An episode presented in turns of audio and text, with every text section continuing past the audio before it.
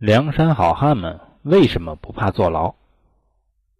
在看《水浒传》的时候，发现一个很奇特的现象，就是梁山好汉们杀人放火十分随意。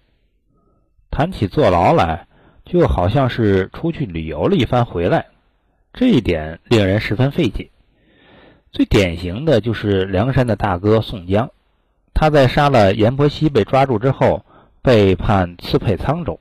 他的父亲宋太公在他被抓的时候就跟他说：“你到江州去，不要去做强盗。”宋江知道父亲是什么意思，就回应道：“皇上新立太子，以大赦天下，必当减罪，孩儿服刑也有期限，将来还可以回来看望父亲。”林冲的老丈人在林冲被发配前也对林冲说：“今日权且去沧州躲避灾难。”早晚天可怜见，放你回来时，依旧夫妻完毕。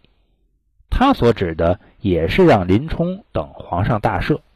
同样的，许多梁山好汉在有了人命案之后，大多选择出去避避风头，实在不行就老老实实的吃官司，因为他们知道他们的官司往往都吃不久，坐一会儿牢就出来了，到时候还是一条好汉。如此一来。这牢狱之灾何惧之有？那么梁山好汉们为什么知道他们的牢狱之灾往往不会长久？他们不怕坐牢的底气在哪儿呢？在许多反映古代帝王生平的电视剧当中，我们总能够听到一个熟悉的名词，叫“大赦天下”。大赦天下是一种中国古代独特的政治制度，是中国古代封建帝王以施恩为名。发布大赦令，对全国已判罪犯普遍赦免或减刑。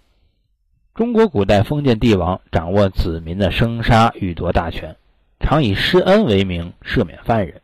如在皇帝登基、皇帝驾崩、更换年号、皇帝生儿子、立皇后、立太子、皇帝打了大胜仗等情况下，常常颁布大赦令。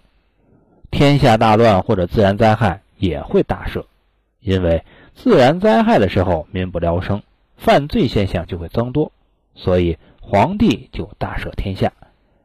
也有一些情况正好倒过来，大丰收，经济形势很好，然后皇帝一高兴也宣布大赦，来缓解阶级矛盾，缓解社会矛盾。通俗一点讲，就是将大赦令中提到的天下所有的罪犯赦免他们全部的罪行。给他们重新做人的机会，因此说，古代大赦还有一种说法，叫做与民更始。大赦这种政治制度是从汉朝开始的，从此历朝历代都将这种制度延续下来。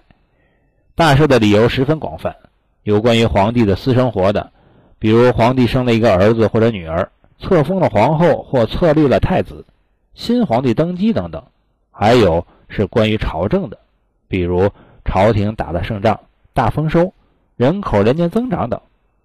反过来，有时也同样大赦，比如天灾、皇帝驾崩、打了败仗等等。因此，在古代的中国，大赦的频率相当的高。从汉朝到隋唐，大赦的频率在逐步的增加，到了唐宋时期达到了顶峰。据相关统计数据显示，在唐宋时期，平均十八个月，皇帝就会发布一次大赦令。在法治社会的今天，徒刑的年限一般都比较长，有期徒刑的刑期为六个月以上十五年以下，还有无期徒刑。可是，在封建社会的唐朝，徒刑最高期限只有三年，的确有一定的道理。在大赦的频率高达一点五七年一次的情况下，刑期未满就被赦免放出的事情并不少见，所以定更高的年限也没有实什么实际的意义。在唐宋之后，大赦的频率就开始逐步递减。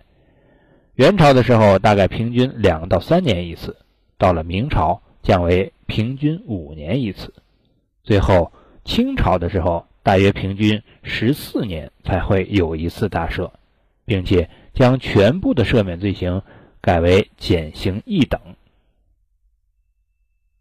大赦并不等于将所有的罪犯都赦免。在我国古代的封建刑法制度当中，有十恶之名，它是在西汉的大逆不道不敬罪的基础上发展起来的。后随着制度的发展，十恶之罪名逐步完善形成，随后在隋朝正式出现。自隋代在开皇律中首次确立十恶之罪之后。历代封建法典皆将之作为不赦之重罪，因此民间虽有十恶不赦之说。除此十恶不赦以外，通关大赦历史，历代帝王罕有赦免贪官污吏。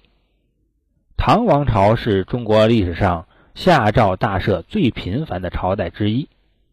唐太宗时国力强盛，四夷臣服，在这种大好形势下，唐太宗下诏大赦天下。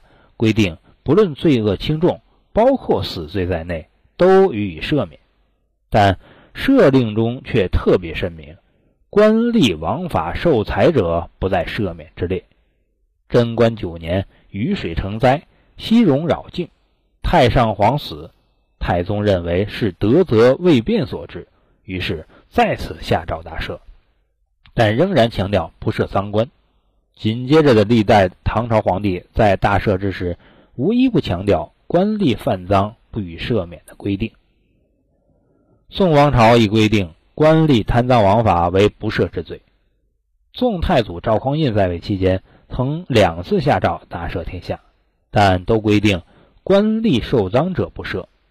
不仅如此，还将赃官定为十恶杀人者同罪。大赦并不是古代所独有，近代的律法中也同样有大赦。近代各国也有大赦，但与中国古代的大赦已大为不同，不是出于恩典，而是国家的刑事政策。大赦的适用范围很广，凡在某一时期内犯一定之罪的都可适用，而不以特定的人为限。由于大赦是国家的一项重大行动。通常是由国家元首或国家最高权力机关以命令方式宣告，而不由司法机关决定。中华人民共和国1954年于宪法中也规定了大赦，并将大赦决定权赋予全国人民代表大会。大赦令由国家主席发布。1975年、1978年所修改和现行的中国宪法则都只有特赦的规定，这表明。